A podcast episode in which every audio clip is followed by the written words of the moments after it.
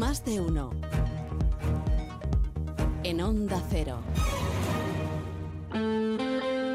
101.4 FM y 91.4 FM. Buenos días, hasta las ocho y media contamos noticias de Cádiz. Más de uno. Onda Cero Cádiz. Carmen Paul.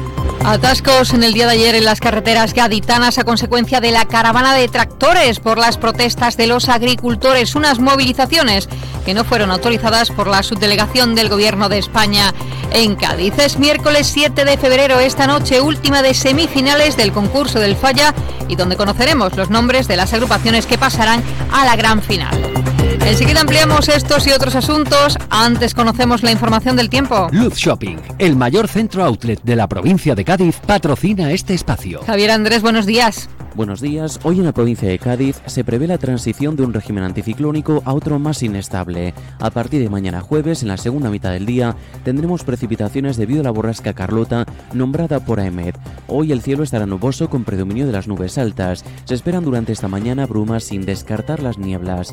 Las temperaturas se mantienen con pocos cambios. Se espera hoy una máxima de 20 grados en Arcos de la Frontera y Jerez de la Frontera, 19 en Algeciras, 18 en Cádiz y Rota.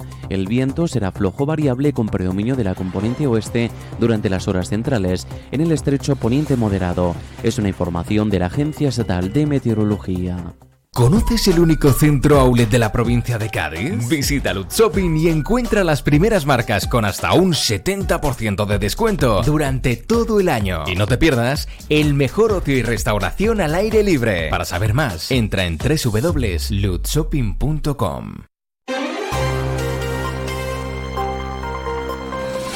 Agricultores y ganaderos protagonizaron en el día de ayer movilizaciones que comenzaron a nivel europeo y que ahora aterrizan en España con una situación que es insostenible para los pequeños productores.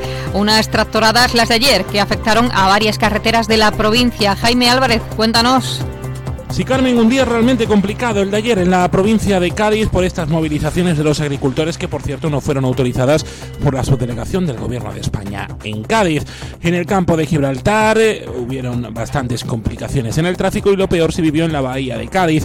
A las 7 de la mañana salieron desde Conir y Chiclana unos 200 tractoristas dirección hasta Cádiz provocando retenciones y atascos en el nudo de tres caminos en la carretera dirección hasta Cádiz en su paso por San Fernando provocando imágenes inusuales y llegaron a la Cádiz 33 al final en su entrada a la capital a eso de las 12 y 40 minutos. Allí la Policía Nacional no les permitió pasar hasta las 4 y media cuando iniciaron una pequeña marcha hasta la glorieta Ana Orantes antes de volver a sus explotaciones agrarias. El otro punto caliente estuvo en Jerez y en la Sierra de Cádiz en Villamartín. Las eh, protestas. Fueron protagonistas durante toda la mañana. Y en Jerez la 4 estuvo cortada hasta el cruce con el aeropuerto mm, de Jerez, provocando también bastantes complicaciones no solamente a los usuarios de los coches, sino a los usuarios del propio aeropuerto. Gracias, Jaime. Y cambiamos de asunto un día más donde tenemos que hablar de agua y es que los embalses están poco a poco descendiendo su capacidad ante esta situación. Hay varias medidas propuestas por los diferentes municipios de la provincia para que esto se produzca de una manera más lenta. Por eso es importante invertir en infraestructuras. Lo hace Cádiz con su empresa Aguas de Cádiz, Puerto Real, con la digitalización del ciclo integral del agua como grupo energético y San Fernando. Ayer anunciaba una batería de inversiones a 25 años en el que se invertirán 25,3 millones de euros dentro de un ambicioso plan director del ciclo integral del agua. Escuchamos a Conrado Rodríguez. Ahí ya tenemos eh, en contratación la redacción de los anteproyectos de estas inversiones. Todo ello dentro del procedimiento para la municipalización de la gestión del ciclo integral del agua a través de una empresa mixta que devuelva el control de la gestión del agua a lo público. Estamos viviendo una realidad en la que el agua es un recurso cada vez más escaso y por tanto más valioso.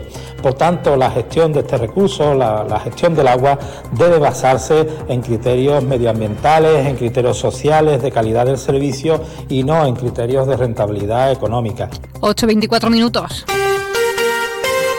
El otro día me preguntaron qué consejo le darías al Joaquín Prat del futuro. Pues le diría que siga eligiendo Suzuki S-Cross. Nuevo Suzuki S-Cross con tecnología híbrida, versiones 4x4 y etiqueta eco. Descubre más en suzuki.es y déjate sorprender por su precio imbatible. Y ahora tu S-Cross 100% conectado con Suzuki Connect.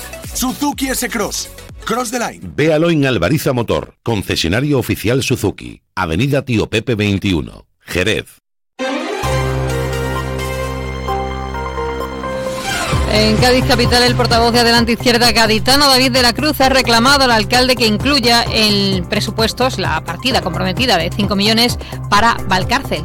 Exigimos al alcalde de Cádiz, Bruno García, que añada en los presupuestos municipales que contemple una partida de 5 millones de euros para el futuro de Valcárcel como facultad de educación.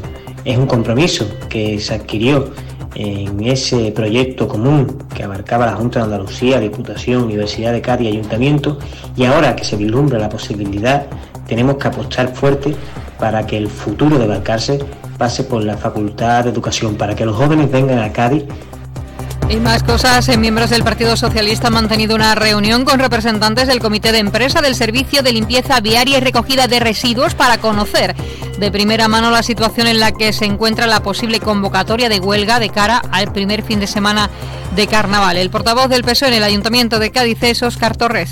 Eh, nosotros entendemos desde el Partido Socialista que las razones eh, por las que los trabajadores han tomado esta decisión son razones de peso en las que evidentemente están perdiendo el poder adquisitivo y están perdiendo derechos laborales y evidentemente exigimos al equipo gobierno, al alcalde, que medie entre los trabajadores y la empresa concesionaria para que realmente se solucione esta amenaza de huelga que evidentemente sería muy perjudicial. Los trabajadores han trasladado a los representantes socialistas sus reivindicaciones principalmente relacionadas con la subida salarial prevista en el convenio y que la empresa no ha hecho efectiva a pesar, dicen, de llevar ya un año como responsable del servicio. Y nos vamos ahora al puerto de Santa María donde sigue en proceso la licitación del servicio de ayuda a domicilio. El portavoz del Gobierno, Javier eh, Bello, ha indicado que el importe de la licitación supera los 5,6 millones de euros. Y por lo tanto, con esto estamos comprobando cómo mm, somos capaces de poner en pie una licitación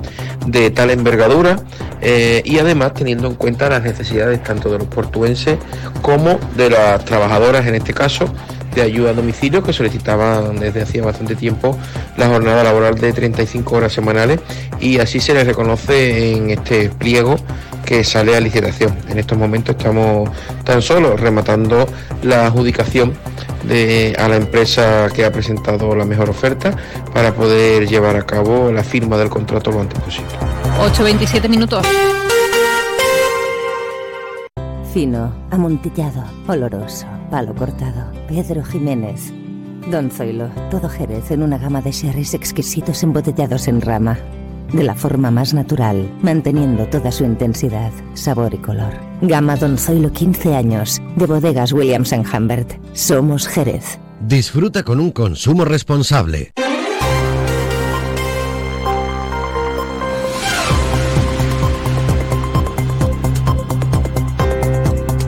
La diputada de Cultura Vanessa Beltrán ha presentado el circuito provincial de carnaval donde se ha aumentado el presupuesto asignado hasta alcanzar los 90.000 euros, 20.000 más que en 2023, lo que posibilita que haya más actuaciones y más poblaciones destinatarias. En esta ocasión serán 18 agrupaciones eh, que actuarán en un total de 51 poblaciones de Cádiz. queremos abarcar eh, es sin duda, como ya he dicho, uno de los proyectos más ambiciosos de, la Fundación, porque en esta ocasión cuenta con un aumento considerable en el presupuesto y, consideramos también que, que, le damos lugar a todas esas agrupaciones ¿no? que forman parte de nuestra tradición y de y esta noche en el Falla última sesión de semifinales, ya saben que pueden seguir el concurso a través de Onda Cero con José Antonio Rivas y todo el equipo de Onda Cero Carnaval. Hoy con el coro El Baúl de la Pique, la chirigota Los Plácido Domingo, la comparsa donde fuimos felices, el cuarteto Los Cocos de Cádiz de la comparsa y seguimos cantando la chirigota Los Chabolis y la última en actuar en la noche de hoy será la comparsa La Chirigotera. Una noche importante, habrá fallo del jurado y donde vamos a conocer los nombres de las agrupaciones que pasarán a la gran final del próximo viernes. Más noticias de Cádiz a partir de las 12 y 20. Ahora les dejamos con Carlos Alsina y más de uno. Buenos días.